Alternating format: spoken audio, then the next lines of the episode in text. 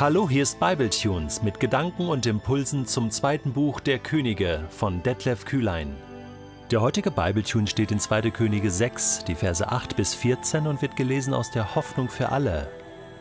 Der König von Syrien führte Krieg gegen Israel. Nach ausführlicher Beratung mit seinen Heerführern entschied er, wo die syrischen Truppen ihr Lager aufschlagen sollten. Zum gleichen Zeitpunkt schickte der Prophet Elisa einen Boten nach Samaria.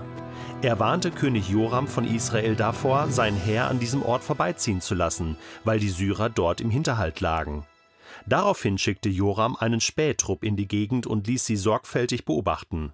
Dasselbe wiederholte sich mehrmals. Als der König von Syrien davon erfuhr, war er äußerst beunruhigt. Er ließ seine Heerführer zu sich kommen und stellte sie zur Rede. Einer von euch muss heimlich zu den Israeliten halten. Wer ist es? Mein König, keiner von uns ist ein Verräter, entgegnete einer der Heerführer. Dieser Prophet Elisa in Israel ist an allem schuld. Er kann dem König von Israel sogar sagen, was du in deinem Schlafzimmer flüsterst. Der König befahl, versucht auf der Stelle diesen Mann zu finden. Dann lasse ich ihn verhaften und hierher bringen. Der König erfuhr, dass Elisa sich in Dothan aufhielt. Sogleich schickte er ein großes Heer mit vielen Pferden und Streitwagen dorthin. Es war schon dunkel, als die Truppen Dothan erreichten, und noch in derselben Nacht umzingelten sie die Stadt. Hast du dich schon mal gefragt, warum es in einigen Ländern verboten ist, Bibel zu lesen oder eine Bibel zu besitzen? In Nordkorea zum Beispiel wirst du mit dem Tode bestraft, wenn du eine Bibel besitzt. Du kannst ja mal probieren, in Saudi-Arabien oder in einem anderen muslimisch geprägten Land eine Bibel einzuführen. Wird schwierig werden. Und sogar auf der schönen Ferieninsel Malediven ist der Besitz einer Bibel zumindest für Einheimische untersagt. Warum ist das so?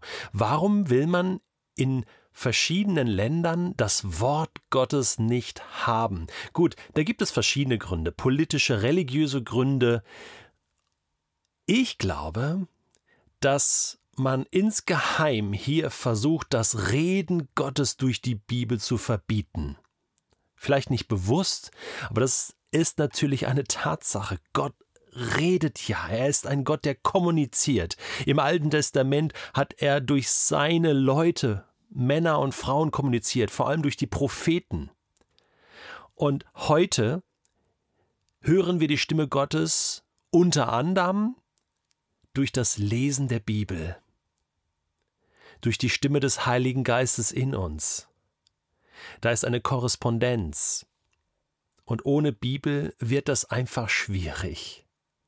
Aber weißt du, unsere heutige Geschichte macht uns deutlich, das war schon immer Bestreben des Feindes, das Reden Gottes zu unterdrücken, zu bekämpfen, zu inhaftieren, zum Schweigen zu bringen. Damals der Prophet Elisa in Israel. Natürlich hatte Israel einen Vorteil dadurch, dass sie einen Propheten Gottes im Hause hatte. Das war überhaupt ihr Vorteil über viele, viele Jahrhunderte, kann man sagen. Am Ende ist das entscheidend, was Gott zu sagen hat. Und das wusste Israel. Und das wusste jetzt plötzlich auch der syrische König der Israel bekämpfen wollte. Und erst vermutete er einen Verräter in seinen eigenen Reihen. Das kann doch nicht sein, dass der Feind so gut Bescheid weiß über unsere Kriegsstrategien. Doch, das geht schon. Wenn man Gott auf seiner Seite hat, das Reden Gottes, und wenn man auf das Reden Gottes hört, dann ist man klar im Vorteil. Und dann wird diese Stimme Gottes bekämpft. Darum geht es mir heute. Vielleicht denkst du, oh, das ist jetzt ein bisschen weit hergeholt, aber ich möchte trotzdem dieses Thema mal so isolieren für den heutigen Podcast, das Reden Gottes in unserer Gesellschaft. Da gibt es Männer und Frauen auch heute, die aufstehen und klar sagen, was Gott denkt. Ist ja immer schwierig. Ne? Was denkt Gott? Was kann man da sagen? Aber es braucht Mut, aufzustehen und zu sagen, das ist das, was ich meine, das ist das, was ich denke, was Gott zu dieser und jenen Situation zu sagen hat. Da gibt es ethische Themen, gibt es Glaubensfragen, gibt es politische Themen, äh, Fragen zur sozialen Gerechtigkeit. Gott hat etwas zu sagen. Und er hat Botschafterinnen und Botschafter, die aufgestanden sind durch die Jahrtausende. Und auch heute. Und das sagen, was Gott zu sagen hat, als Sprachrohr dienen. Elisa wurde bekämpft. Wir werden noch erleben, wie diese Story weitergeht. Aber du sollst wissen, es ist ganz normal. Wenn du aufstehst, inspiriert durch die Bibel, in deinem Kontext, in deinem Umfeld und das sagst mit liebevollen Worten, aber doch klar, was Gott zu sagen hat, dann wirst du bekämpft werden. Zumindest gehe ich mal davon aus, das ist das Normale. Es war schon immer so die Menschen wollen das nicht so gerne hören und da gibt es jemanden, der will das auch nicht hören und der wird alle Hebel in Bewegung setzen, um dich zum Schweigen zu bringen. Diese Geschichte mit Elisa wird dir auch im nächsten Podcast insbesondere noch Mut machen, denn du wirst sehen, dass der, der auf deiner Seite ist, und das weißt du, der ist stärker als alles andere, was sich da, da gegen dich auftut.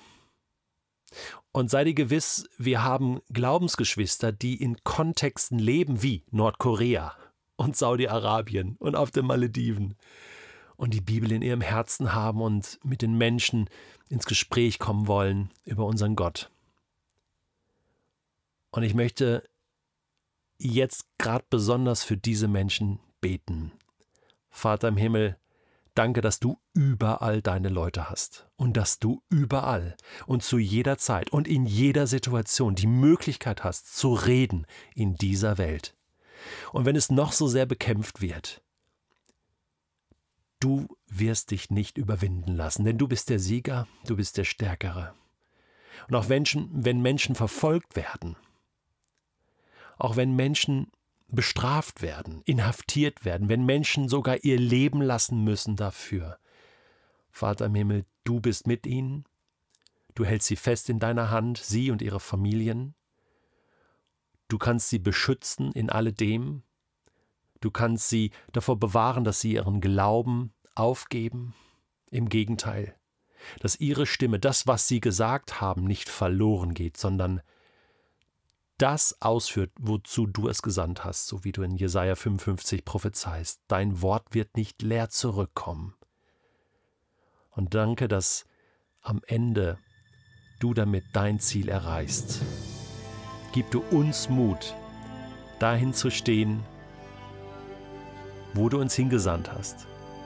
Und dass wir deine Stimme sind, dass wir das sagen und ausdrücken können mit unserem Leben, mit Worten und Taten was du zu sagen hast in dieser Welt.